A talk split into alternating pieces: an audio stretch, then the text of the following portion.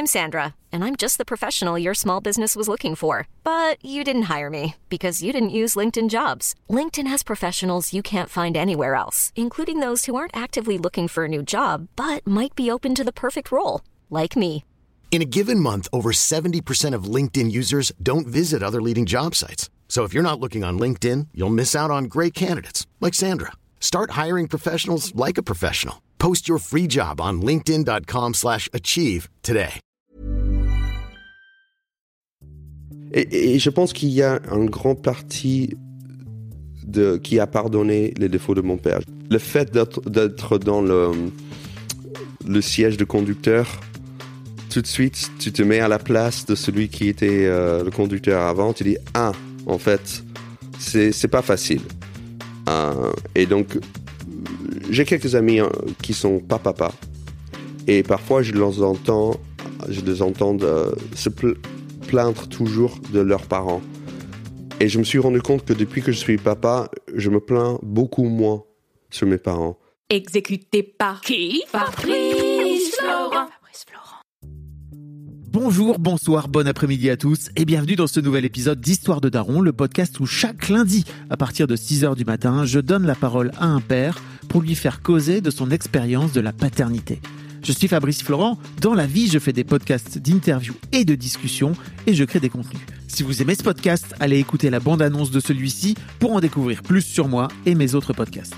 N'oubliez pas de vous abonner sur votre appli de podcast préféré, d'y mettre un cool commentaire et 5 étoiles, notamment sur Apple Podcast, et de partager cet épisode autour de vous s'il vous a plu. C'est le meilleur moyen de m'aider si vous aimez mon travail.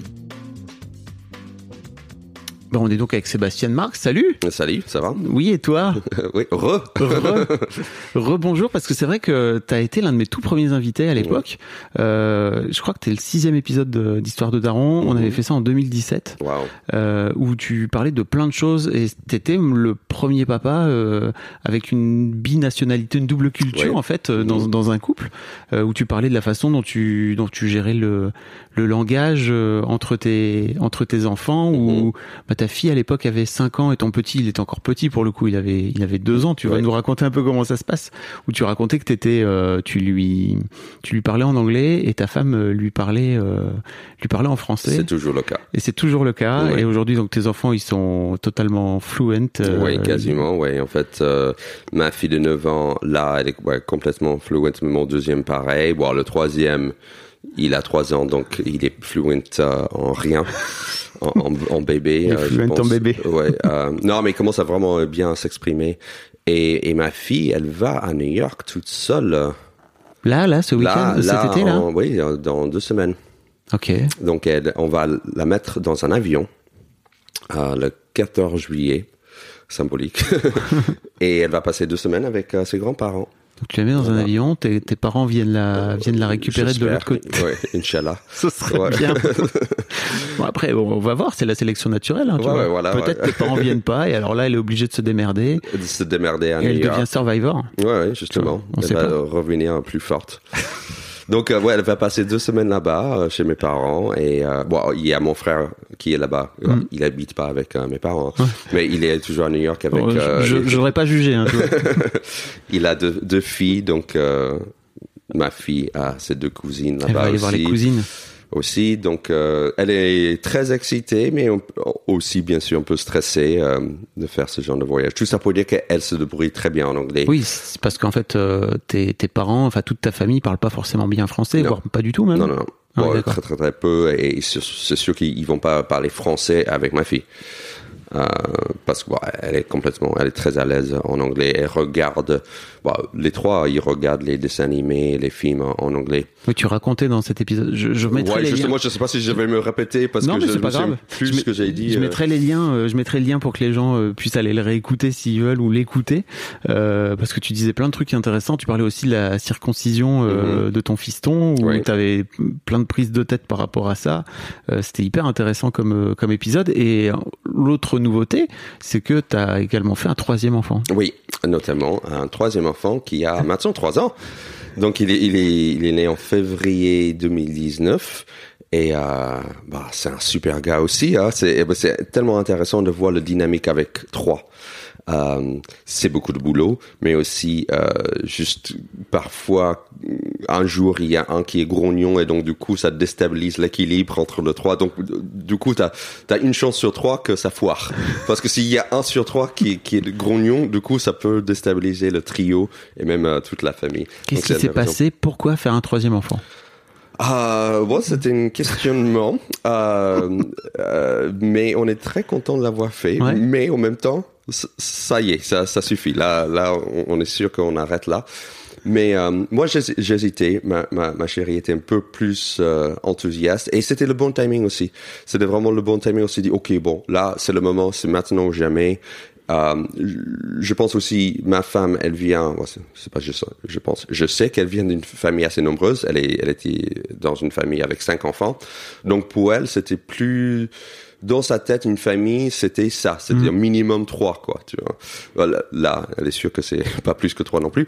Mais euh, je pense que ça a beaucoup influencé son point de vue de, la famille.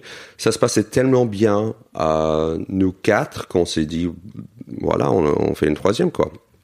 Et euh, donc sans regret, vraiment, c'était vraiment un, un, un bonheur ce, ce troisième aussi. Donc euh, et vraiment, ça ajoute bien sûr un côté tribu d'un coup. Euh, Oui, c'est plus, c'est en termes d'organisation, c'est plus la même chose. hein. oui, et, juste en penser, euh, juste vacances aussi. Par exemple, ce- cet été, on va en Italie. Et il y a quelques mois, on dit, bon, on va, on va prendre un vol, après on va louer une voiture sur place. On a regardé le prix de, des vols à 5 et une voiture assez grande pour 5 personnes. Et voilà, du coup, on prend une voiture depuis le Paris. Donc, Depuis Paris pour aller. Ouais, donc c'est cher aussi et c'est pénible, mais en même temps, on économise énormément en prenant la voiture directement de, de Paris, quoi. Ça y est, donc te voilà avec euh, un break et Ouais, ouais. Ah ouais, ça y est, je suis le papa que je jurais jamais être, quoi. c'est vrai à ce Donc, point-là? Bon, alors, j'exagère, mais euh, oui, je me moquais. Je me souviens quand j'étais enfant euh, aux États-Unis, oui, c'était un cliché, le, le station wagon, ouais, le Ouais. break, ou, ou, ou pire, le minivan. Ouais. Tu vois, ce genre de choses, c'était tellement, oh, regarde les parents ringards, tu vois. On a l'impression que justement, ils, ils baissent plus, tu vois, c'est juste que c'est notre catégorie de personnes, et voilà, j'y suis. hein. Ah, c'est le cas, tu baisses plus. Ouais, non, heureusement, heureusement, on a une vie sexuelle assez tou- toujours présente. Bravo. Donc c'est très bien. C'est pas justement c'est pas évident, mais euh, j'espère que mes enfants vont pas forcément écouter ce podcast tout de suite, mais euh, pour eux, hein, pour le dégoûter hein, Pour eux, hein. c'est complètement pour eux. Euh, donc voilà, donc tout, tout se passe bien. Et euh, aussi, on avait un coup de chance ah, parce qu'un troisième enfant im- implique euh, aussi plus de, de place chez, Oui. chez soi. Et donc, on- on avait aussi un coup de chance. On, a, on habitait déjà dans un appartement à Montreuil. On avait une occasion pour euh, Montreuil qui est en banlieue parisienne, hein, pour les gens qui savent pas. Oui, euh, il y a des gens encore qui savent pas. Ah oui. Tout le reste de la France. ouais, c'est ça, Paris. je sais. On est tellement euh, Paris-centrique ici. Pardon, désolé. Moi, j'essaie de pas faire ça, justement, tu vois. Ouais, C'est- ouais. C'est un vrai truc qui est compliqué à faire. Il y a même peut-être des gens en dehors de la France qui, qui nous écoutent. Bien sûr. Ça existe Il y a, aussi. il y a plein de, il y a plein d'expatriés, il y a plein Ouais. de Québécois. Des Québécois, des Il y a Suisses. des francophones, de- voilà, Ouais. c'est ça. Et donc, on habite à Montreuil, qui est à l'est de Paris. Merci. Le, le Brooklyn de Paris. Ouais, c'est vrai. Comme j'aime le dire. Et en, en fait, c'est très bobo. On est, on est vraiment le cliché des gens qui, qui habitent à Montreuil, c'est-à-dire les gens qui habitaient avant à Paris, euh, dans un milieu artistique, qui n'avaient pas le, le moyen, euh, pour avoir un appartement à Paris et procréer. Euh, Et, donc, du ça. coup, il faut euh, quitter le périph. Et c'est ce qu'on a fait. Et donc, euh, on avait déjà un appartement à Montreuil et on a agrandi. Donc, on a un- une, une mini-maison même à Montreuil.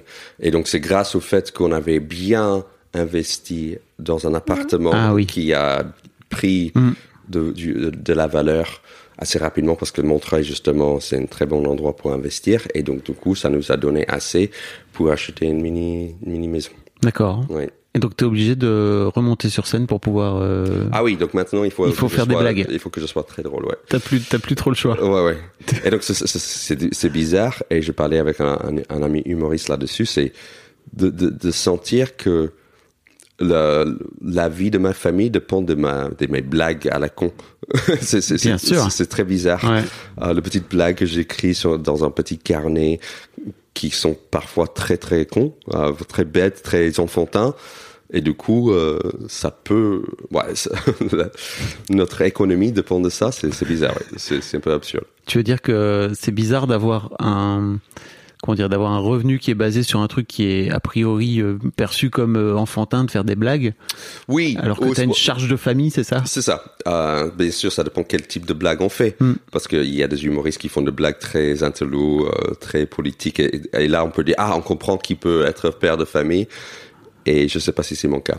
Euh, je pense que j'ai ce genre de blagues, mais aussi d'autres blagues qui sont un peu juste de blagues qui me font rire, qui sont, que je sais qui sont un peu enfantins, mais enfantines du coup. Euh, mais voilà, donc effectivement, c'est un dynamique un peu bizarre. Ah, bon, bien sûr, ma, ma chérie, elle travaille aussi, donc c'est pas que sur mes épaules. Mais, euh, Bien sûr. mais voilà, c'est, je sens cette pression un peu bizarre. Ok. Euh, Est-ce que ta fille qui a maintenant 10 ans, elle se rend compte en fait que son papa, son métier, c'est de, c'est de faire des blagues et c'est de vivre de faire des blagues? Oui, ils savent, au moins les deux aînés, ils savent très bien. Déjà parce que, en fait, on a une vie de famille assez compliquée les soirs. Parce que moi, je joue en ce moment jeudi, vendredi, samedi. Ma femme, qui est euh, prof de théâtre, elle, elle, elle- elle donne des cours et les cours de théâtre, C'est c'est le soir. Donc, du coup, elle n'est pas là les euh, mardis et mercredis. Et les dimanches, souvent, j'anime mon plateau anglophone. Donc, en gros, Il faut que tu fasses la promo de ton plateau. Hein, ah, Tu je vais faire la promo de mon plateau anglophone aussi. Il n'y a, euh, pas- y a beaucoup gens- de, il y a pas beaucoup de plateaux anglophones euh, à Paris, donc Très euh, peu, de mm. plus en plus, Oui. mais ça reste quand même quelque chose assez euh, pour les élitistes, quoi, de- Mm. les anglophones. Donc euh, tout ça pour dire que on a que le lundi soir, on est tous ensemble.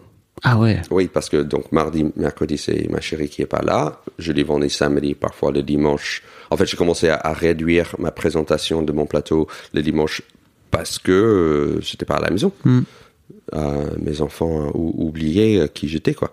Et donc euh, on avait que le lundi en- en- ensemble, donc du coup j'ai commencé à lâcher le dimanche de temps en temps pour être là un peu plus quoi.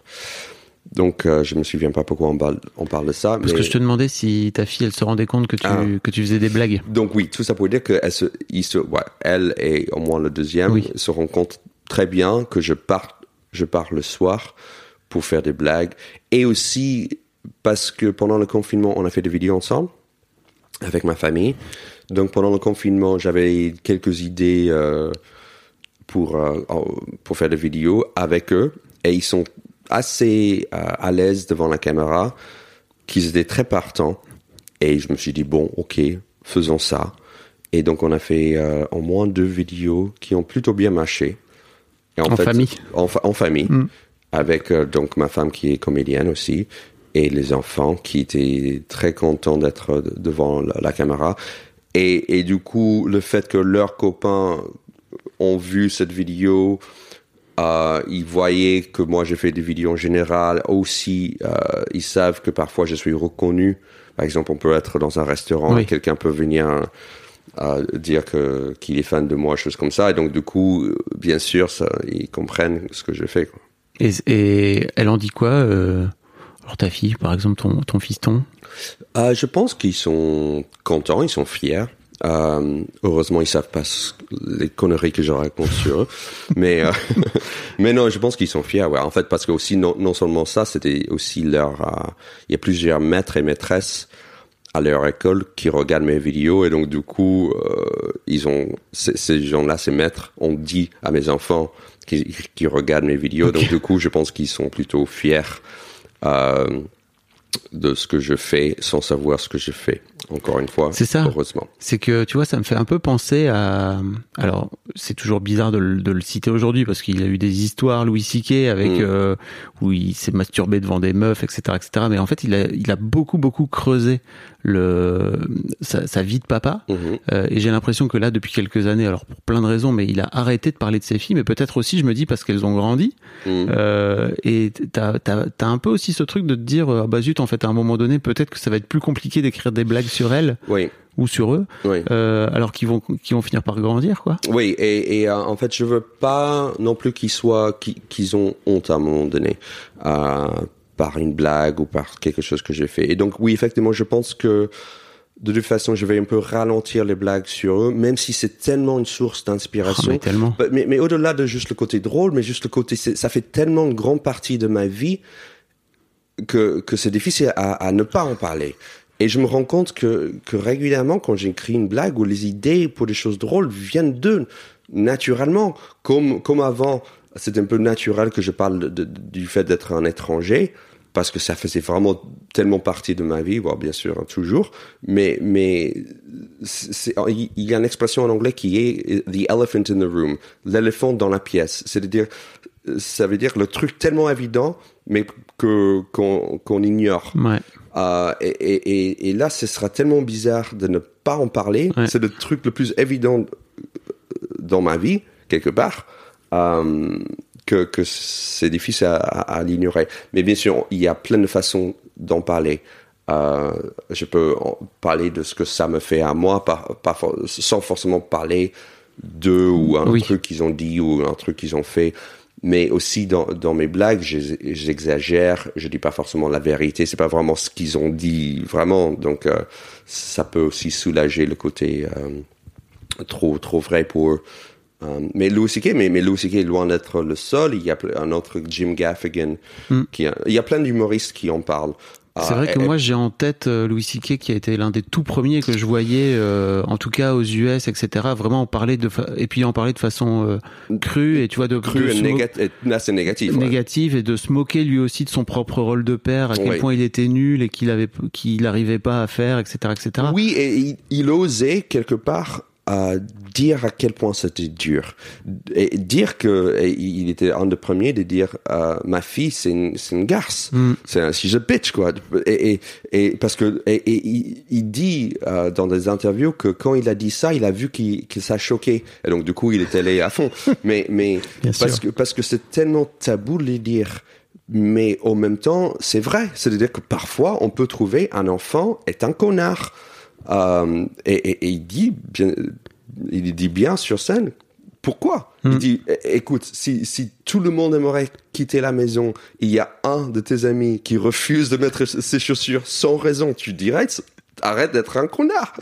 Mais juste parce que c'est un enfant, du coup, tu dis, ah non, il faut être patient. Donc, oui, il le décortique bien, il, il, il décrit pourquoi. Euh, mais oui, et ça, ça fait du bien aux autres, au moins. Peut-être, du coup, je sais pas si ces filles ont, ont souffert, ont, ont souffert à, cause de ça. Euh, mais, mais oui, en fait, ça, ça fait du bien aux papas, aux autres papas, je pense, de- d'entendre un humoriste dire, putain, c'est, c'est dur. Il y a aussi une autre blague où il donne le, euh, le doigt d'honneur Ouais. sur le dos de, de sa fille. Euh, il dit s'il y a un parent qui n'a jamais do- donné un doigt d'honneur à son enfant, c'est pas un vrai parent. Mais c'est très drôle aussi. Il y a Donc, tout un euh, sketch où il, il envoie sa fille euh, euh, caresser un poney sauvage et, et en fait il se rend pas compte qu'en fait effectivement c'est un poney sauvage et le poney sauvage il va finir par mordre la gamine et là, je suis tellement un mauvais père. Ouais. Pour c'était Ah bah ouais. regarde le white pony il va faire un câlin white pony. ouais. Bref. Ah, mais le nombre de fois, je, je me suis retrouvé dans des situations Ouais. où, où de l'extérieur, j'ai ah, ah oui, je suis ce genre de papa nul, euh, pas responsable. Et justement, tu le, le vois pas forcément venir. Euh, c'est une, mau- une mauvaise situation, une, situation dangereuse. Euh, mais parfois, oui, j'ai eu de regards. Maintenant, ça va faire dix ans que je suis papa. J'ai eu plein de re- regards méchants, notamment de, mam de mamans ou des femmes qui, me regardent en disant t'es- pas responsable. T'as un exemple? Ah oui, ou juste on allait traverser la rue et mon fils, mon troisième là qui est en treizième, il est il, il allait vite et moi je connais mes réflexes, je, je l'ai arrêté avant. Mais c'était un peu pas loin du, du bord. Ouais. Et la dame m'a regardé, un peu choquée. Elle était stressée. Elle, elle, est- elle allait aller pour euh, arrêter mon fils et moi je sais que je gère, tu vois, mais elle savait pas Hmm. que c'était pour elle un peu trop trop près de la de la route, tu vois, ce genre de choses. Euh, mais effectivement, c'est on est à, à quelques centimètres, quoi, tu vois, donc euh, voilà, donc euh, ce genre de choses. Ouais. Tu, tu parles, bon, bien sûr, tu parles beaucoup de, de paternité dans ton sketch, et tu parles de ton rôle de père et tout, et tu dis notamment à un moment donné la, la barre des la, la barre des pères est tellement basse Ouais. qu'en fait on peut faire tout et n'importe quoi. J'aimerais bien t'en j'aimerais bien t'en t'en faire parler. Oui, en fait, c'est injuste, je trouve, que il y avait tellement de papas nullissimes pendant des générations que ce qu'on attend d'un père est tellement bas. Bien sûr, c'est en train d'évoluer. Et je pense que je l'ai dit dans le podcast il y a cinq ans avec toi, mais que je, je trouve entre le- la génération de nos parents et le nôtre, la nôtre, euh, il y a énormément de, de changements. Je pense presque plus que ce qui va être entre notre génération et, Sans celle de nos enfants, mais on ne sait pas. Il y a plein de choses qui vont changer aussi. Peut-être tout, toute la le débat. Le rapport au genre, tu vois, je crois que ça va être beaucoup ouais, plus intégré. Justement, je Mm. pense que ça, ça sera le, le plus grand euh, changement d'ici là. Mais euh, je vois vraiment la différence entre la génération de mes parents et, et, et la mienne. Et que, bon, tout ça pour dire qu'il y avait tellement de, de, de pères entre guillemets nuls, mais bien sûr, c'est pas qu'ils ils étaient nuls. Leur rôle était autre. Leur rôle était plus de gagner l'argent, de, de travailler, assurer les, le côté financier de, de, du foyer que euh, on n'a pas besoin de faire grand chose aujourd'hui pour qu'on est vu comme un papa exceptionnel. Euh, même, mais c'est toujours là, le sexisme est toujours là. hein. Par exemple, euh, plusieurs fois quand ma chérie elle, elle sort, il y a plein de gens qui disent mais, mais qui garde les enfants? Elle dit mais mais Seb, Seb garde les enfants. Tandis que personne me demande quand je Ah, suis dehors oui. qui garde les enfants. C'est évident que c'est c'est ma femme. Tu vois, donc ce genre de, de sexisme subtil. euh, et donc oui, effectivement, je pense que le, euh, le bar était non La barre. la barre était tellement bas basse euh, pendant grâce au, au papa nullissime et, et que que oui je pense qu'un bon père est juste un père qui est présent quoi aujourd'hui Euh, et je sais pas si toi tu penses pareil mais que que que c'est dans le sens qu'on est on peut faire beaucoup moins qu'une femme et on est vu comme un champion Bien sûr. Et c'est un vrai drame ouais, parce que et, et surtout par les autres femmes. Mm. Et ça c'est terrible, je trouve. C'est ouais. que c'est vraiment euh, c'est les autres femmes qui te filent des et en fait je comprends pourquoi parce qu'encore une fois euh, comme tu dis euh, vu vu la situation de nos de nos parents etc forcément Euh, mais j'ai l'impression que pas mal de meufs dès que tu mets un peu la, la main à la pâte ils vont elles vont venir te dire waouh mais toi t'es un papa alors que tu vois bon non Ouais. Mais ça incite pas les gars à se bouger le à se, bou- à se sortir Ouais. les doigts en plus Ouais. hein. Bon, en fait, voilà, le grand exemple, c'est que, et c'est vrai ce que j'ai dit sur scène, mon père m'a jamais changé une couche quand j'étais petit. C'était ma mère. Ouais. Mais, mais de, cro- de, de croire que ma- mon père, pendant le- trois ans de couche, il n'a jamais changé une couche, c'est impensable pour moi. J'aurais, ja- je suis à la fois euh, outré et jaloux. C'était comment il a, il a réussi à éviter cette tâche euh, pendant trois ans. Ah, c'est incroyable. Et, et, et du coup, le fait que moi je change, je dirais 40% des, des couches, je suis vu comme un, un, T'es au top. un, un héros, quoi. Hmm. T'es un peu jaloux quand même de de. Ouais, en plus je comprends hein, tu vois il y a vraiment un truc de co- comment ça en fait pour moi le vrai ce qui entraîne la jalousie je vais te dire c'est un peu ce truc de c'est passé tellement vite tellement fort d'un coup d'un seul Mm. qu'il n'y a pas eu de 0 à 100 quoi tu vois Ouais, ouais. Non, je sais pas si je dis ça un peu en, en blaguant le côté euh, jaloux, mais euh, bien sûr, bon, mais, bien évident. euh, Qui, qui veut changer de couche? Personne ne veut changer de couche. Mais, mais en même temps, euh, je suis fier d'être euh, plus présent, du, présent d'une autre façon pour mes enfants, une façon que, que mon père n'était pas. Et je, je, je suis en train de décrire mon père que- comme vraiment pas présent. Il était assez présent, mais, mais ailleurs. il n'était pas dans le care Et, ouais, c'est ça. Mm. Euh, il était plus dans l'éducation, dans, le, dans la culture. Je ne me souviens pas si j'ai raconté ça il y a cinq ans, mais mon père a été très fort à nous emmener, mon frère et moi, on, on habitait ouais, 30 minutes de Manhattan. Euh, Pendant le week-end, on est allé ensemble à Manhattan pour euh, regarder une, une pièce ou un concert de, de musique classique ou, ou un, un musée. Donc la culture venait de lui. Mm. Donc c'est déjà pas mal, quoi. Et, et encore une fois, dire que un père assure les finances, c'est pas rien non plus. en fait, au Ouais, contraire, maintenant que je grandis, euh, je me souviens quand j'étais ado, c'était oui, mon père a juste assuré les finances. Maintenant, à mon âge, j'ai dit oh putain, mais il a assuré les finances quoi. C'est énorme, tu vois. Ouais. Maintenant, j'ai 42 ans et je vois à quel point c'est pas évident de, de donner cette, euh, ce côté euh, aisé à ses enfants. C'est c'est énorme quoi. Et puis de réussir à le faire dans le temps, tu vois, c'est-à-dire Ouais. euh, de Ouais. réussir à, à monter une carrière, etc., etc. Quoi. Ouais, complètement. Euh, Step onto the legendary clay courts of Roland Garros, where the world's best players battle it out at the French Open for a chance to win a Grand Slam title. Tennis Channel Plus is your place to watch. Stream every court from your phone or smart TV live in HD. See the action unfold as legends fight for glory and new rivalries emerge. Daily live coverage begins Monday, May 20th, with match replays on demand so you never miss a moment. From the first serve to the final point, Roland Garros promises unforgettable moments and new chapters in tennis history. Stream now with Tennis Channel Plus to be there when it happens. I'm Sandra, and I'm just the professional your small business was looking for. But you didn't hire me because you didn't use LinkedIn jobs. LinkedIn has professionals you can't find anywhere else, including those who aren't actively looking for a new job but might be open to the perfect role, like me. In a given month, over 70% of LinkedIn users don't visit other leading job sites. So if you're not looking on LinkedIn, you'll miss out on great candidates like Sandra. Start hiring professionals like a professional. Post your free job on linkedin.com/achieve slash achieve today. En fait, euh, ouais, si, il y a un truc dont je voulais te par par rapport aux couches. Mm. Moi, tu vois, typiquement, je crois que, et je, je, je dis ça parce qu'en fait, il y a des, il y a des futurs papas aussi qui écoutent, tu vois. Ouais. Euh, et moi, là, Fuis, fuis. par toi. Non, mais en plus, j'ai découvert un truc, c'est que moi, à la base, c'était vraiment un truc que j'aurais, que j'avais pas du tout envie de faire. Ouais. Mais c'est vrai que ce truc de care, mais bon, on n'en parlait pas à l'époque parce que mes filles sont un peu plus grandes.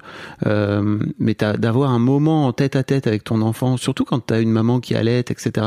Et en fait, t'as pas vraiment de moment en tête à tête. Moi, j'ai vraiment de très très bons souvenirs de. euh, en fait, c'est l'un des rares moments où ton môme il va te regarder dans les yeux, ton bébé il va te regarder dans les yeux, tu vas pouvoir le regarder dans les yeux aussi. Euh, et tu, tu vois, je me rends compte aujourd'hui, mais c'est peut-être la différence avec toi, c'est que moi, je, ça fait longtemps que je suis plus dans les couches, quoi. Toi, t'en t'en sors tout juste. Ouais, ouais, ouais. En fait, le troisième est Oui, c'est ça. Ouais, Ça- avec. Donc, ouais, ouais. Ah oui, il a toujours, il a toujours les couches, le petit. Euh, et, et tu vois, aujourd'hui, j'ai l'impression que je le vois plus de la même façon. Je me dis, ok, c'était quand même des moments très chouettes. Ouais. Euh, bon, voilà. Ouais, non, mais je, je pense aussi, par exemple, un, un- autre exemple, c'est les, les biberons. Euh, ma chérie n'a pas Allaité. allaité. Et donc, du coup, au début, c'était, ah, c'est chiant, je- dois donner le biberon. Mais en même temps, euh, je pense, avec le recul, je suis content. Je Hmm. suis content que c'était une tâche plutôt partagée, que j'ai pu être là dans ce moment finalement assez intime avec mes, mes enfants euh, en tant que papa, oui. Alors, j'ai pris une note que j'arrive plus à, à comprendre parce que tu sais, je prends des notes pendant ton, ton spectacle. Oui. Comment élever les enfants par rapport à sa femme qui a une attaque à son code génétique Ah oui, ça c'est par rapport aux conseils. En fait, euh, ça c'est aussi une différence entre elle et moi, et je pense en général entre les femmes et les hommes, ou les mères et les pères. C'est que quand quelqu'un nous donne des conseils sur comment élever les enfants, moi je prends ça comme un conseil. Tandis que Ah, yes. elle le prend comme une attaque à, à son code génétique, à une attaque vraiment à sa personne, à, à sa façon d'être. euh, Et, et, euh, euh, et j'ai vu ça plusieurs fois. C'est c'est que quelqu'un qui me dit quelque chose. Ah, tu devrais euh, donner un, mettre un pull à ton fils. Je dis ah d'accord. Sûrement cette personne a raison. Tandis que ma femme va dire quoi? Tu mets en question ma maternité et, et voilà, ça c'est ça c'est. euh, je pense que c'est pas que nous. Hein, je pense qu'il y a plein de Ouais. de femmes qui, qui prennent encore plus une fierté euh, là- là-dessus, à, à un tel point qu'elles acceptent pas forcément un, un petit conseil, et surtout, surtout de ma mère. La blague, Ah c'est oui, ça. La, c'était ça la blague, c'était- ça la blague. euh, ce que je raconte sur scène, c'est que quelqu'un nous dit de, que peut-être notre fils a, a froid, donc du coup ma femme elle pète un câble. Et j'ai dit ah, attention, c'est ma mère. Donc euh, bien sûr, en fait, ma mère s'est calmée aussi parce qu'avec notre premier en- enfant, ma mère donnait quelques conseils. Elle était assez déçue par le fait que ma femme donnait pas le sein et tout ça. Et, et, et ma chérie était assez forte de renvoyer ma mère chier. Euh, Et toi, c'était quoi ta position par rapport à ça? Euh, ma position était de mettre la tête dans le seau. en gros, en fait, au, au, début, on a on parlait, mais assez rapidement, je me suis retrouvé dans une position bizarre, de, très macho, de dire dans ton sein à mon fils ou à la que de ma fille. J'ai trouvé c'était tellement bizarre comme demande que, que je me sentais. envie que ta, que ta que ta femme allait pour le coup. Un, Je pense que c'était honnêtement, je pense pas que j'avais trop réfléchi à la question. Okay. Euh, et, et euh, en fait, ma chérie, toute sa famille, euh, bon, tous ses, ses, ses, ses frères n'ont pas été euh, allaités pour toute, sa famille. Et donc, du coup, pour elle, c'était normal de ne pas donner son sein.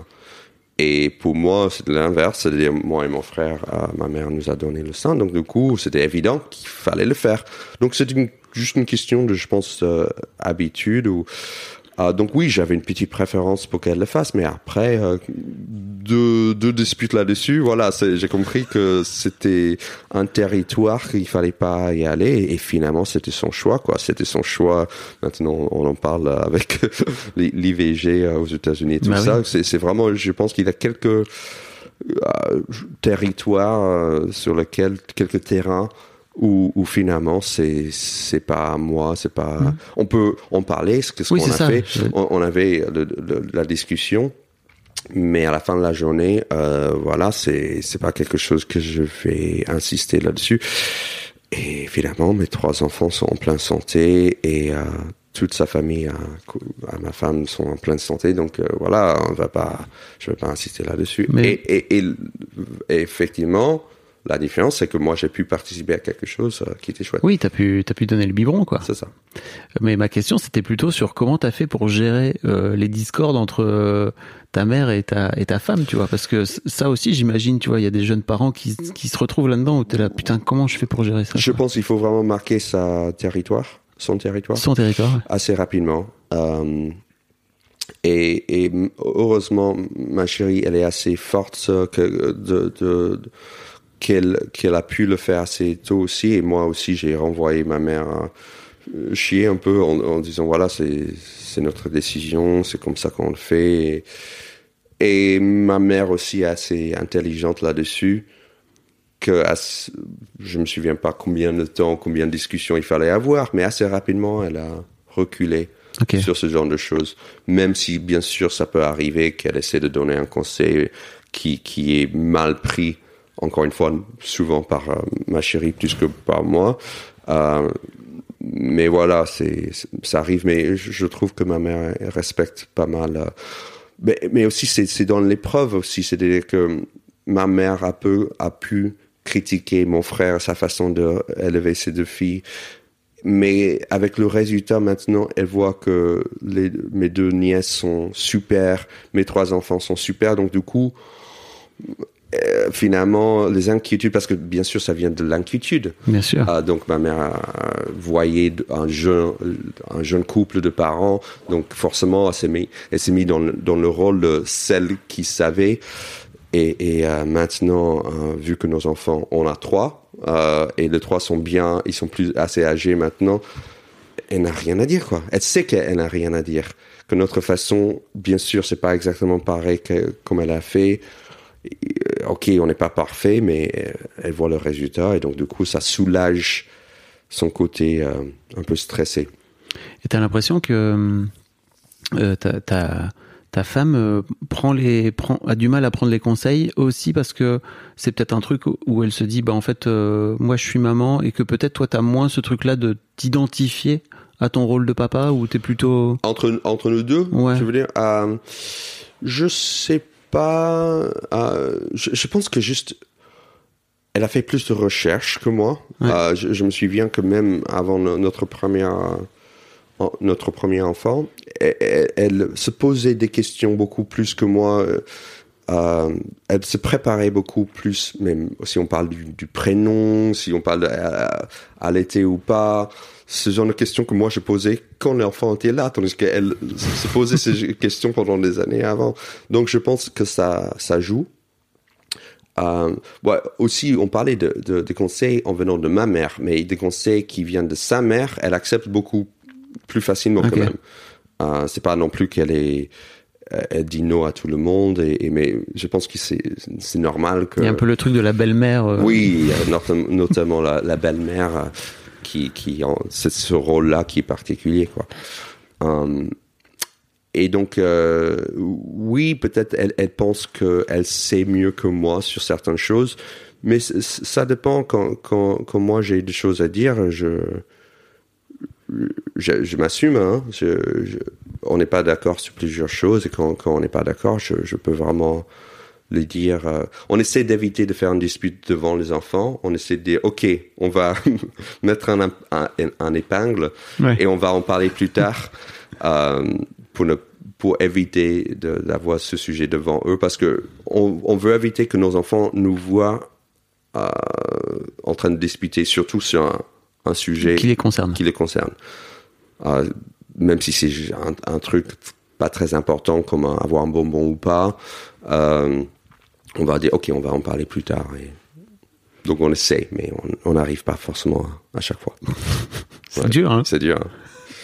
Est-ce que tu t'as fait ou tu vas faire circoncire ton troisième fiston? On n'a pas fait. Ok. Et c'était un... Donc, je rappelle pour les gens, mais ouais. on en a parlé dans le premier épisode Oui. où tu avais des questions où avec le recul, tu t'es dit est-ce que c'est vraiment waouh, ok, je l'ai fait parce que, bah, en gros, c'était la, la, religion, la tradition, etc., etc. La quoi. tradition elle est, est, tradition pas seulement juive, mais aussi la tradition américaine. Américaine. Que la, la, la, plupart d'hommes aux États-Unis sont circoncis.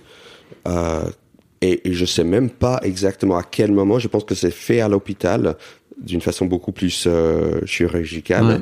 Euh, je sais pas quand exactement c'est fait, mais c'est pas religieux du tout. Ouais. Euh, la plupart des gens aux États-Unis c'est pas religieux du, du tout. Mais la, je, je, pense que c'est 80% de. C'est énorme. Hein? Ouais, ouais. c'est énorme. Mm. et à un tel point qu'on pense qu'un un, un pénis euh, non circoncis, c'est européen. C'est-à-dire qu'on a vraiment cette impression que c'est. oui, il y a tout un épisode de Sex and the City euh, ah, oui. justement sur le sujet où elle, elle discute de putain le mec c'était un comment s'appelle les, les, chiens avec plein de peau là, tu sais les. Uh, the pug? Non, c'est pas non, le pug. Ouais, ouais, avec les... beaucoup de peau. Je ne sais pas, mais oui. bon, les gens sauront. Euh, bref. Ouais, ouais, ouais, je, je vois le genre, mais c'est pas un pug. Il y a toute une vanne sur. T'imagines pas, ce mec, c'est vraiment. En fait, il, il, parle de lui comme si c'était un chien, juste parce qu'en fait, il, a, il a un prépuce. Euh, voilà. Oui, donc pour, pour, te montrer à quel point c'est pas courant aux mm. États-Unis. Um, et, et donc, ouais, tout ça pour dire que, en fait, je l'ai pas fait pour le troisième, euh, deuxième garçon que j'ai partiellement parce que c'était intense et, et, finalement je me suis dit est-ce que c'était nécessaire? Même si je suis content aujourd'hui de l'avoir fait pour mon fils et je, je sais que c'est pas populaire plein de gens disent quoi? Tu peux pas faire ça à tes fils à peu importe lequel finalement mmh. parce que euh, il y a un qui est circoncis l'autre qui n'est pas et je dis ça mais peut-être on va finir par le circoncire mmh. parce que il y a tout un, un monde que je connaissais pas qui était le euh, comment s'appelle euh, dé, décal, euh, dé, comment s'appelle c'est le terme ah le décalotage. Décalotage. Oui oui quelque faut... chose mais déjà le mot je connaissais pas. Et ce rituel moi j'ai grandi aux États-Unis dans une communauté juive et je connaissais personne qui avait un, un pénis non circoncis. Et ouais. donc cette idée là me semble tellement étrange et donc maintenant, euh, tu sais que moi j'ai eu un vrai problème avec ça et qu'en fait j'ai fini par me finir mon décalotage à 14-15 ans dans le bain. C'était horrible. Oui, quoi. mais mais justement, et apparemment c'est très courant ouais. que que euh, soit il faut le faire tout jeune. 5-6 ans, quoi. 5-6 ans, ouais. et il faut le faire faire, quoi. Ouais. Il faut avoir quelqu'un, euh, soit le faire soi-même. Oui, il y a soit... de la crème, tu vois, machin, mais bon, c'est terrible. Oui, oui, et donc et donc là je suis confronté à, à cet autre monde, euh, ce monde européen apparemment, mais mais qui me stresse aussi. En fait, donc je me rends compte que euh, je je sais pas quoi faire. En fait, j'étais assez stressé par le processus de circoncision. Que en fait c'était ma chérie aussi. Elle, elle, elle, elle, était là avec moi et on a on, on, quelque part même si on est content aujourd'hui, c'était tellement dur à voir un enfant de, de, deux semaines à pleurer autant. Et, et après, il y a les soins après. Donc, c'était tellement quelque chose fort et stressant. Et, et j'avais de regrets sur le moment mmh. parce que, bien sûr, tu as de regrets. Tu vois un bébé, euh, ton bébé, que tu jures à protéger, tu le mets dans ces circonstances. Et donc, quelque part, un peu par euh, juste d'éviter le sujet, j'ai pas fait euh, avec, avec le troisième. Mais en même temps, euh, là, je suis au moment où il faut le décaloter. Le pédiatre commence à dire Ah, ce serait bien de le faire. Et j'essaie de, de faire rapidement et, j'ai dit à, lui de le faire, mais il veut pas. donc voilà, je sais, je sais pas oh quoi faire. Et donc en même temps, c'est, il a trois ans passés. Circoncire à ce moment-là, est-ce que ça va être pire? Ah, la, la, bite est, pas drôle non plus, hein, donc euh, je sais pas quoi dire. Hein. Peu, peu importe le choix, mais, mais oui, après, je, suis toujours un peu stressé de savoir ce qu'il faut dire à mon troisième quand il va me poser la question mm. pourquoi je suis pas circoncis. Mais je sais pas si le problème va venir de lui ou le deuxième qui va dire pourquoi je suis circoncis. Mais je pense que ça sera plus facile à justifier. Ce sera plus simple pour lui parce qu'en fait, il va te voir toi, il va se dire, ok, c'est, je suis comme papa. Quoi. Je suis comme papa. Mais en même temps, le troisième va dire, oh, je suis pas comme mon frère ou papa, mais je suis comme tous mes copains. Je sais pas à quel point il va voir l'habitude de ses copains, mais. s'il fait du sport, euh, c'est très possible. Ouais. Donc, euh, mais, mais je pense que si je suis honnête avec eux, tout simplement, de dire, voilà, j'étais présent pour le, la circoncision de mon premier, ça m'a fait un effet. Donc, je, me suis dit que j'allais pas forcément envie de le répéter. Et voilà, qu'est-ce que je peux dire de plus? C'est la vérité. Euh, après, oui, peut-être d'ici un an, on serait obligé de le circoncire. Il y a plein de gens justement qui ont des problèmes avec le décalotage et donc du coup ils se fait ils se font un, tu peux avoir une infection, ce qu'on appelle une phimosis et tout, tu vois. Ouais. Et donc du coup parce que selon mon pédiatre, euh, elle pensait que c'était mieux de le faire. Mon pédiatre. Oh oui, voilà. elle, était la, pédiatre de, nos trois enfants, donc c'est mon pédiatre quasiment. mon pédiatre. donc voilà, elle, elle, conseille de le faire aussi, donc euh, voilà, je, je sais pas. Mais, mais c'est vrai que c'est quelque chose qui me pèse, le fait qu'ils sont pas pareils, et je crains le moment où ça va être euh, un sujet.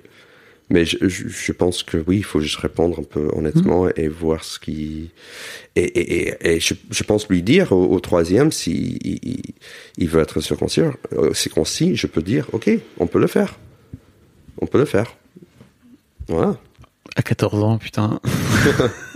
Ou même s'il commence à me poser la question à, 5-6 ans, on peut dire, mmh. ok, bon, ça, ça, va faire mal, mais on va te soigner. Je sais pas je sais pas, ouais, je, je sais, je connais pas la, la bonne réponse parce que tu, tu, tu, fais une tête, mais en même temps, apparemment, si tu t'as du mal avec euh, ça à 13 14 ans parce que tu t'es pas ah, c'était horrible. c'est douloureux aussi donc euh, c'était ultra j'ai vraiment un j'ai vraiment un souvenir pénible. Et apparemment aujourd'hui il y a des crèmes euh, qui sont vraiment super cool que tu peux peut-être demander d'ailleurs à la pédiatre hein, si tu veux. Mais à l'époque moi quand j'avais 14 ans il y a 30 piges ça existait pas quoi tu vois. Donc j'avais une lotion nulle à mettre dans le bain. Enfin c'était je me suis vraiment arraché la tome quoi. C'était débile. Bah ouais bah je pense que justement, c'est c'est une rite de, de, passage quasiment, tu vois. C'est soit tu te fais enlever avant, soit tu dois passer par ça. Putain. Et moi, justement, c'est un monde que je connais pas, effectivement. Tu tu tu vois, je me dis à chaque fois, c'est pas des trucs auxquels on pense. Euh, avant de faire des enfants, tu vois, de finir par avoir euh, des problèmes avec la bite de tes, de tes garçons, ah, oui. quoi. Ouais. Ouais, et, et, je me suis et je me suis rendu compte que je, ces, ces, questionnements, je, je je pensais pas forcément en, avoir, et voilà, j'y suis, t'es forcé forcément à, à, poser la question parce que peu importe ce que tu fais, c'est un choix. C'est soit tu le fais, euh, c'est un choix. Si tu le fais pas, c'est toujours aussi un choix. Donc euh, voilà, j'ai pris les deux chemins et pour l'instant, et, et, effectivement, je trouve c'est c'est un peu bizarre, mais j'ai trouvé aussi l'argument de le faire juste parce que son frère est comme ça aussi, était aussi nul euh, si, si j'avais de regrets. Je sais pas. Euh, je pense qu'aussi je suis quelqu'un qui, qui est très influençable sur certaines choses et je pense là justement le j'avais pas envie de le refaire et, mhm. j'ai repoussé le moment et voilà trois ans plus tard j'ai continué à repousser. Je, enfin de moi, de ce que j'entendais dans ton dans, dans le premier épisode qu'on avait fait ensemble, ça a Oui. été un vrai traumatisme pour toi et que tu avais vraiment très très mal vécu le truc. Donc je peux comprendre que quand tu te retrouves face à une nouvelle situation, tu préfères te dire, euh, bah en fait peut-être parfois qu'une non décision est une décision quoi. Tu vois. Ouais. En fait, j'étais assez con pour regarder, de de- d'avoir regardé. Euh, je pense Ah. que je l'ai dit dans, dans Ah oui, oh là là, oui c'est vrai. Et il y a même une blague entre juifs, c'était qu'il faut jamais regarder. Euh, et, et, et je pense que j'étais curieux et, et, et euh, bon, je suis curieux, mais j'avais aussi mon gar- garçon dans mes bras, quoi. Tu vois, donc Mm. forcément, oui, tu, t'as du mal à, à ne pas regarder. regarder quoi. et euh, oui, effectivement, ça. Est-ce que t'as regardé ta femme en train d'accoucher de face ou pas? Euh, pas de face complètement, mais oui, j'ai vu euh, pas mal. Euh, Et, et Mais t'es un aventurier alors. je, je pense que justement, je suis quelqu'un qui, qui est curieux et qui veut pas se, se cacher quelque Mm. part. Euh, et et j'étais pas non plus face à face avec avec ma femme mais bon, j'ai regardé un peu mais elle était ma chérie n'était pas trop elle, elle m'a dit ok tu peux Mm. ouais, tu vois elle était pas non plus euh, trop timide là-dessus donc euh, si elle m'a dit non je veux surtout pas euh, Mm. j'aurais- j'aurais pas fait mais euh, Non, mais je crois que, tu vois, par exemple, ma, ma femme m'aurait laissé faire, mais franchement, je crois que je, je voulais pas, parce que pour moi, il y avait un vrai truc de, bah, je veux aussi que ça reste un, ah, tu vois, que son, ouais. son vagin reste un truc un peu sexualisé, Ouais, quoi, tu vois. Pas, bah, Ouais, ouais, ouais, ouais. non, aussi, j'ai regardé au moment où, où on voyait la tête, tu vois. C'était vraiment vers la fin aussi. Euh, parce que je pense que j'étais juste trop fasciné euh, par ce moment et, et ces, moments de voir mon enfant sortir. C'est, un moment tellement bizarre et tellement euh, divin que je suis pas pratiquant, mais juste de, de, de- réfléchir, de, de voir la vie euh, arriver comme ça, c'est incroyable, c'est magique, c'est majestueux, c'est dans dans tout tout le le liquide qu'il y a, c'est magique, c'est incroyable, c'est tellement fort. Euh, que je, je pense que j'avais envie de, de voir ce que c'est le premier moment de, de vie euh, en dehors du, du corps. C'est vraiment euh, Mhm. bizarre. Et, et ces, ces images-là vont rester à vie pour moi. ouais. Et c'est- c'est waouh, c'était intense. Ouais. On n'a pas parlé, mais comment s'est passé l'arrivée du troisième, l'accouchement du troisième?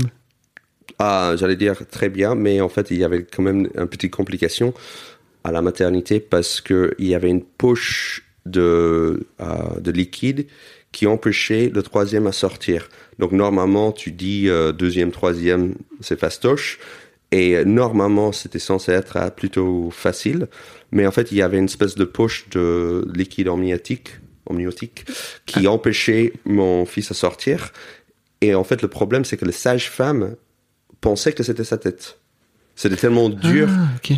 euh, qu'elle pensait. Et donc, en fait, la- l'accouchement a duré 24 heures, qui, qui est très bizarre.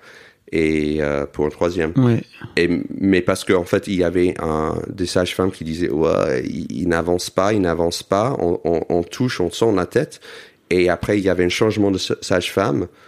Il y a un autre qui est arrivé, elle a dit, mais c'est pas sa tête du tout, en fait. C'est une poche d'eau. Et donc, elle a, elle a pris une espèce de aiguille. D'aiguille Donc là, j'avais une crise cardiaque quand tu vois la sage-femme sortir. Une... Mais du coup, elle a percé la poche et voilà, elle est arrivée euh, très facilement après ça. Donc tout ça pour dire que heureusement, il y avait cette euh, deuxième euh, ou troisième sage-femme. Et, et finalement, il n'y avait pas de complications, mais oui, on commençait à, à frotter avec le danger là, Mhm. si, si ça traînait encore plus que ça. Donc, euh, mais sinon, euh, à part ça, euh, il, il est né euh, de bonne santé, etc. Ok. Ouais, donc ça c'est plutôt cool. Tu parles de racisme aussi dans, par rapport à Violette? Ah dans, oui. dans le spectacle? Où c'est ça aussi je trouve, c'est qu'à un moment donné, en fait, tes enfants grandissent et finissent aussi par par te renvoyer euh, leur leur vision de la société ou les visions des autres de la société. C'est Oui, en fait, je, je dis l'angle avec ces, ces, ces blagues-là, c'est vraiment que, que les enfants disent des conneries, quoi. Ils disent des choses. En fait, notamment mon aînée, elle, elle, elle s'exprime très bien, mais sait pas ce qu'il faut dire socialement parlant, qui est normal.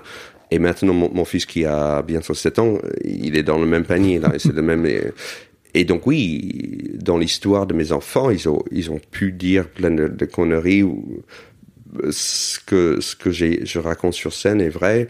À un moment donné, on était dans le métro, il y avait un asiatique, mon, et, et, ma fille a dit regarde, c'est un chinois. Elle a fait ching chang chong, tu vois, parce que je sais pas terrible. où elle a entendu ça. Ouais.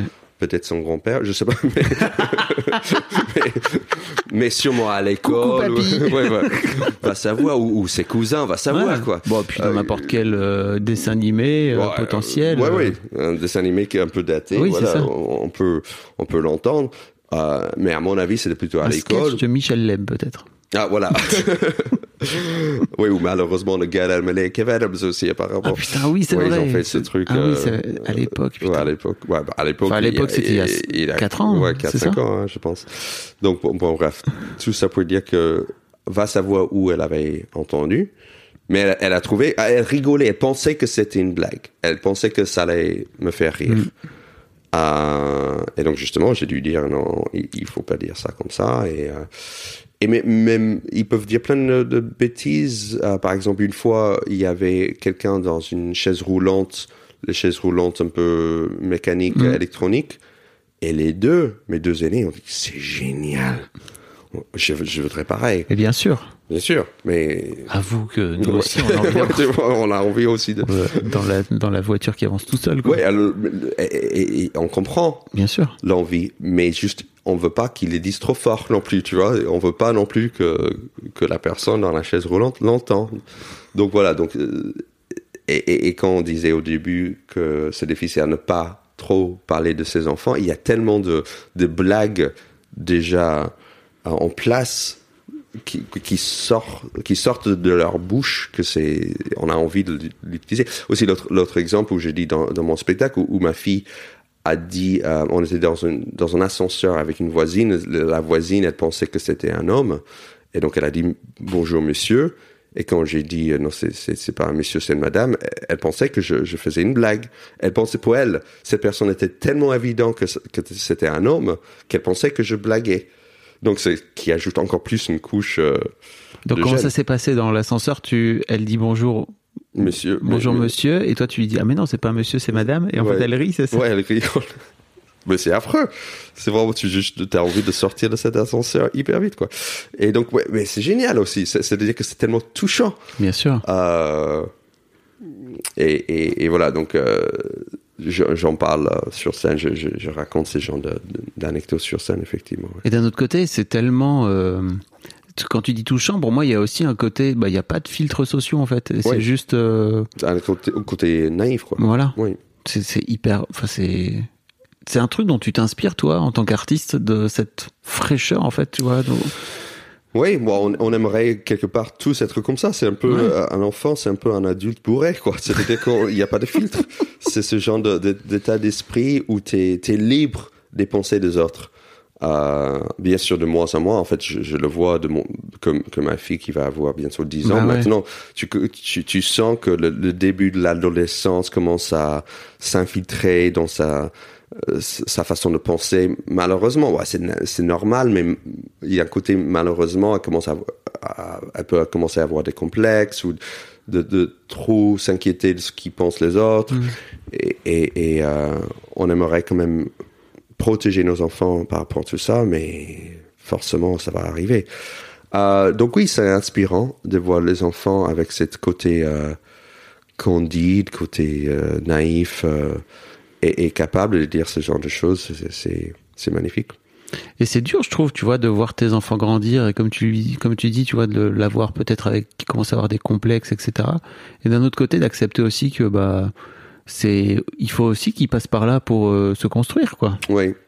Euh, bon, bien sûr, je pense que c'est toujours notre rôle, c'est de les protéger. Et donc, du coup, forcément, quand on voit qu'ils souffrent euh, pour une raison ou une autre, euh, et aussi parce qu'on a traversé ce- cette période aussi, donc on sait que c'est pénible, on sait que ça dure- peut du- durer longtemps, ça peut aussi rester très longtemps. Et, et c'est difficile à savoir exactement, euh, de savoir exactement ce qu'il faut dire. par exemple, mes deux aînés, ils vont voir des thérapeutes en ce moment Bah, pour des c'est- raisons di- différentes. c'est cool. Et c'est c'est cool, justement. Et c'est quelque chose. Euh, moi, j'allais dire que mes parents n'ont pas fait ça, mais, mais moi, je suis allé. Ils étaient assez ouverts aussi, mes parents, par rapport à la, thérapie. Bon, juif new-yorkais, c'est pas surprenant. Mais euh, je trouve c'est important. Je trouve, par exemple, la thérapeute que ma fille voit, euh, on est allé hier pour la deuxième fois, et je vois que ma fille l'adore. C'est-à-dire qu'elle elle, elle est sortie avec euh, un sourire, un espèce de soulagement. Je sais pas. C'était comme si c'était une espèce de copine à qui elle pouvait vraiment confier. Et je pense que c'est- important d'avoir un terrain neutre qui est qui pas un parent qui peut être fier ou déçu, qui est pas un ami, qui est pas même un cousin. Euh, je pense que c'est vraiment c'est cool et, et- et j'ai- fait pour la première année aussi pour mon fils. Euh, on est allé voir quelqu'un régulièrement. En fait, on a vu un thérapeute une fois par an euh, avec les, les deux aînés. Mais c'était exceptionnel. C'était genre en moment de crise. Ouais. On est allé voir un, une thérapeute qui était très bien. Mais c'est une grande séance de genre deux heures et demie où la thérapeute parle avec nous, puis avec l'enfant, puis euh, à- à- avec nous trois. Et donc du coup, euh, c'était très bien. Mais c'est la première année où mon fils a vu quelqu'un plutôt régulier, une fois, deux fois par mois en gros. Et euh, parce qu'il passe une phase un peu difficile, il, il entrait en CP cette année. Et donc c'est pas évident Mm. de passer de l'école maternelle au CP. Et au début de l'année, euh, c'était pas évident. Et maintenant, grâce à un peu de plein de choses, mais partiellement grâce au fait d'avoir un thérapeute, il est sorti, mais un champion. Vraiment, ça va très bien maintenant. Et c'est une phase, et je pense que il a appris que cette option existe. Je pense que c'est ça qui est important avec un thérapeute. Pas seulement les séances, mais juste de, de montrer que cette idée de pouvoir payer quelqu'un qui peut nous aider pendant un moment difficile, ça existe. Je pense que c'est assez important. Et c'est une personne qui est neutre et qui fait pour ça. Ça, je trouve que c'est important de montrer. Euh, et c'est cool d'amener ta, ta fille de 10 ans euh, en thérapie. T'es t'es peut-être aussi en train, tu vois, de lui filer des, des outils pour euh, et des armes pour l'adolescence, quoi. Tu vois, c'est un, un truc que tu redoutes, ça, la, péri- la période Ouais, je, je pense, je pense que on redoute un peu tous ce genre de choses parce qu'on sait pas, en fait. J'entends plein de, de parents à dire que ouais, petit enfant, petit problème, grand enfant, grand problème. Donc forcément, il y a, je vois que malgré tout, on est dans la, la cour de, de petits, quoi, malgré tout. Mm. Et, et les problèmes qu'ils peuvent avoir restent petits problèmes, quoi. Et, et donc, euh, si après, entre les côtés amoureux, le côté drogue, euh, sortir euh, des, des mecs, de la sexualité, tout ça, ah oui, c'est, tout un autre monde, quoi. Et donc, euh, ça fait peur, oui. Et donc, oui, j'essaie de la préparer le plus possible. Je n'ai pas, forcément pensé que cette thérapeute-là était en préparation pour l'adolescence, mais ouais, je, je- et, je pense que c'est tellement, on peut jamais savoir d'où va venir le danger. Et donc, je pense que aussi, il faut être à la fois préparé, mais aussi à la fois détendu, parce que si tu stresses sur un tel aspect de la vie de ton enfant, l'enfant va forcément sentir ce stress et peut-être rebeller contre ça. Euh, donc, tu veux pas ça non plus. Donc, c'est difficile à savoir comment préparer ce genre de choses. Euh, donc, je pense que la clé, c'est d'être euh, à la fois préparé et, aussi détendu. Donc, voilà, on va savoir comment faire ça. Mais, mais je pense que, ouais, on est allé voir un thérapeute là parce qu'il y a un certain sujet sur lequel elle voulait travailler et on voulait qu'elle elle travaille en tant que famille. Et donc, euh, voilà, pour l'instant, ça s'est très bien passé. On va voir, quoi. On va voir, mais... euh, Ok. Euh, Est-ce qu'il y a un truc que, tu aurais aimé savoir euh, avant de devenir papa hmm. Un conseil ou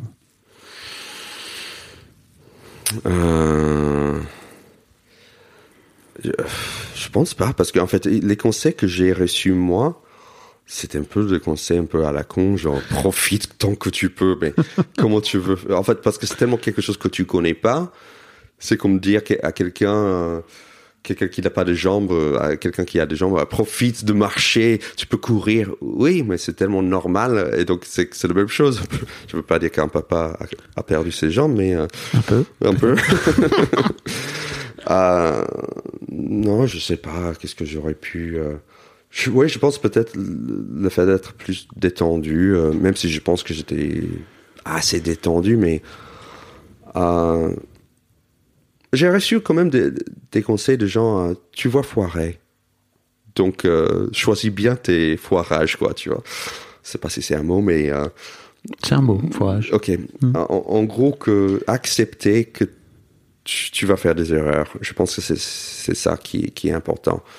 Bien sûr, évidemment, c'est évident de faire son, son mieux, bien sûr, mais de, de aussi accepter que que tu peux, tu peux pas tout contrôler et que forcément tu vas faire des erreurs. Et c'est pas le manque d'erreurs qui compte, mais plutôt de bien vivre ces erreurs-là et, et, et- et essayer d'apprendre euh, basé sur ces erreurs-là. Si tu fais une erreur, ok, de dire ok, comment je peux faire autrement pour, par la suite ou avec les, les autres enfants. Mais en même temps, chaque enfant est tellement différent. Aussi, c'est aussi quelque chose que je vois maintenant en étant papa de trois. Euh, chaque enfant est vraiment différent et qui ont des, des, des besoins différents que c'est difficile à planifier. Mais même quand tu as l'expérience avec un enfant, tu peux pas trop préparer pour le deuxième et, et encore moins pour le troisième parce que bah il faut s'adapter aussi. Donc euh, c'est tu tu dois en savoir aussi mais Oui. avec deux déjà tout de suite. Bah, avec deux, ça, ça sont- suffit. Hein. ils sont pas pareils quoi. Ouais, ça suffit pour qu'ils soient obligés de toute façon de se caler l'un par rapport à l'autre, quoi, Ouais. parce que c'est c'est obligé. Et tu vois à quel point le rôle dans la famille euh, joue. Et, et en fait, tu vois avec mon deuxième, qui est le, celui de milieu, qui, qui est pas le seul garçon. En fait, quelque part, j'avais envie d'avoir une fille en troisième, juste pour que chacun a son rôle. Oui. Euh, mais c'est pas arrivé comme ça. Bon, bien sûr, maintenant, sans, sans regret, je suis très content d'avoir deux, deux garçons. Mais quelque part, je, je sens que le deuxième en souffre, en souffre de temps en temps de ça. C'est-à-dire que il est ni l'aîné, ni le petit, ni le seul garçon. Donc, c'est quoi son rôle? Et, et le fait d'avoir vu un thérapeute cette année, il y avait plusieurs choses qui sur lesquelles il travaillait et notamment notamment ça. Et euh, je me souviens pas pourquoi. Ouais, tout ça pour dire que non seulement chaque enfant est différent, mais le rôle qu'il joue dans, au sein de la famille est différent. Donc forcément, il y a tellement d'aspects qui jouent dedans que, que c'est difficile à savoir ce, ce qu'il faut faire. Euh, ouais, il n'y a pas de règle, quoi. Il faut s- être assez souple de pouvoir euh, écouter euh, les, les besoins de chaque enfant. Je trouve aussi que c'est un truc dont- auquel on pense pas assez, tu vois, de se dire, ok, tu vas avoir euh, peut-être deux ou trois enfants, tu vois, peut-être même plus, et ils vont devoir réussir à se, à se positionner les uns par rapport aux autres, et toi, tu as un rôle en tant que parent aussi Oui. pour venir, euh, je sais pas, faire, attention à ce que tu, à- aux, aux, aux choses que tu, aux messages que tu leur envoies, quoi. C'est terrible. Oui, en plus, aussi, il y a des, des gens différents. Ouais. euh, entre filles et garçons. Tu tu veux pas non plus que entrer dans le cliché que qu'une fille a besoin plus de tendresse ou c'est ce genre de conneries là. Et, euh, mais en même temps, si ta fille te demande plus de tendresse, il faut le donner. Bien sûr. Donc euh, euh, oui, c'est il faut être souple quoi. Qu'est-ce que tu as envie de dire à tes trois enfants s'ils écoutent ce podcast dans dix ans? Ah, j'ai essayé. j'ai fait mon mieux. hein. J'ai fait mon max. Euh, ouais, bon, je pense vraiment, je, je dis ça en, en blaguant, mais c'est un peu vrai, quoi. C'est-à-dire que oh, oh, oh, je suis pas parfait. Je les adore et j'ai fait vraiment mon, max en, en, en pensant le faire le mieux pour eux. Euh, et, et voilà, c'est. Euh, je sais pas. euh, J'espère qu'ils vont pas écouter ce podcast. euh, non, je. qu'ils vont pas écouter ce podcast Si, dans 10 ans. si, pourquoi pas. Ça ferait une super Si. discussion. Ouais, je pense. je pense qu'ils vont adorer même. Euh, en étant peut-être honte aussi un peu, mais de moi. Mais euh, non, je pense que c'est ça. euh, Et, et je pense qu'il y a un grand parti de, qui a pardonné les défauts de mon père. Je sais pas, je l'ai, je l'ai dit aussi il y a cinq ans, mais le fait d'être, d'être dans le, le siège de conducteur, tout de suite, tu te mets à la place de celui qui était euh, le conducteur avant. Tu dis ah, en fait, c'est pas facile. Euh, et donc, j'ai quelques amis hein, qui sont pas papa, et parfois je les entends, je les entends euh, se pl- plaindre toujours de leurs parents. Et je me suis rendu compte que depuis que je suis papa, je me plains beaucoup moins sur mes parents. Parce que le fait forcément d'être à leur place, c'est ah oui, en fait, ils n'étaient pas aussi mauvais que ça. Et le petit défaut, bon, bien sûr, chacun a ses, propres parents. Peut-être tes parents étaient nullissimes. Mais je pense qu'on pardonne beaucoup plus les, les, euh, ces défauts-là. Et je pense que si mon père me disait aujourd'hui, euh, j'ai fait mon max, même s'il n'a pas changé de couche, euh, voilà, il était fort ailleurs, quoi. Et, et je veux pas non plus rester dans le côté euh, rancunier euh, Oui. euh, auprès d'eux. Et, et vraiment, objectivement, ils étaient vraiment quand même super. Euh, donc tout ça pour dire que j'espère que mes, mes enfants, s'ils sont parents ou pas, vont voir ce, ce, ce- ce truc que, que malgré tout, tout ce que j'aurais pu faire de mauvais, que les intentions étaient, étaient bien, étaient bonnes. Bonne. Ah, pardon, Non, je suis mais- fatigué. Ah non, tu, tu te démerdes super bien. Euh, T'as amélioré ton français, non, depuis 5 ans? Je sens pas. Ah non, ouais? j'ai l'impression que j'ai plafonné. J'ai vraiment l'impression que je parle comme ça depuis 8 ans. et je pense justement, je, je voudrais bien quand même euh, passer le cap et, et améliorer mon français. Euh, L'accent, c'est une chose, mais, mais je, je vois que j'ai fait de fautes, je vois que... Oh, T'en fais pas beaucoup. hein, Euh, là, sur euh, une heure de discussion euh, de blabla, euh, franchement, tu, Ok, tant mieux. c'est pas, c'est pas, euh, franchement, c'est bien. hein. Ok, tant mieux. Tu vois, tu, tu fais souvent il y a des erreurs sur les pronoms, tu Oui. vois le genre, etc. T'en fais quasiment pas. Ah, ok. C'est trop bien. Non, mais euh, intention, c'est un mot, par exemple, que j'avais employé euh, deux fois dans le mois, et donc mémoriser si c'est une intention ou un, un Ouais. intention. Mais même moi, je suis pas sûr. Mon, mon cerveau, justement, euh, je, je vois qu'à euh, parfois il dit, je, je m'en fous, en fait, je m'en fous. Oui, puis c'est pas très grave, on comprend ce que tu dis en Ouais, plus. voilà. Ouais. Merci beaucoup Seb, c'était super. Ah, merci à toi. On peut te retrouver sur les réseaux sociaux. Je mettrai tous les liens Ouais. sur les dans les notes, tu sais, de l'épisode. Euh, et puis bah rendez-vous à la rentrée donc pour euh, pour venir te voir au, au Palais des Glaces à Paris. Tu vas faire une tournée aussi Je après? vais faire, j'ai des dates de tournée déjà, et j'aurai encore plus euh, à la rentrée. C'est sur ton site, j'imagine, on peut retrouver. Sur, sur mon site cmax.com, je pense que c'est le, le mieux. Hmm. Euh, là, j'ai réuni tout, toutes mes dates à Paris et tourné. Sinon, bien sûr, euh, Instagram, Facebook, YouTube, même TikTok. T'es sur TikTok? Je suis sur TikTok. Je Oh, pense que yeah. je suis le mec le plus vieux Non. être sur TikTok. Mais, euh, plus vieux, t'inquiète. mais je me rends compte qu'il y a de, de plus en plus de gens qui ont moins de 15 ans qui sont sur TikTok. J'ai j'ai plusieurs personnes qui sont venues à mon, à mon spectacle, qui, qui ont trentaine passée, qui, Qui t'ont découvert sur TikTok qui m'ont découvert sur TikTok. Oh là là. Oui, il y a plein de gens sur TikTok maintenant. ouais, maintenant, ouais. C'est bien joué d'y être. Merci beaucoup, Seb. Merci à toi.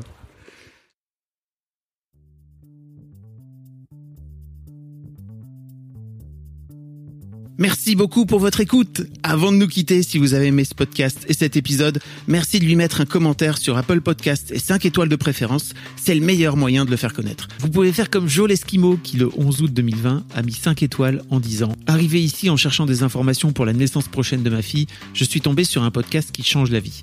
Je le conseille aux futurs papas, mais aussi aux autres. Les histoires sont intéressantes pour la vie. Merci d'avoir lancé cette super initiative et merci à tous les darons qui partagent leurs opinions et leurs histoires. Un grand merci à toi et vous aussi vous pouvez faire pareil. Vous vous rendez sur Apple Podcast et vous cherchez Histoire de Daron directement dans l'appli ou sur votre ordinateur. Merci à vous et rendez-vous tous les premiers et troisièmes lundis de chaque mois à partir de 6h du matin pour un nouvel épisode d'Histoire de Daron. Un grand merci à vous pour votre écoute.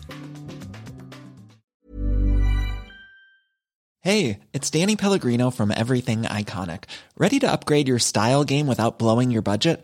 Check out Quince. They've got all the good stuff shirts and polos, activewear, and fine leather goods, all at 50 to 80% less than other high end brands. And the best part? They're all about safe, ethical, and responsible manufacturing.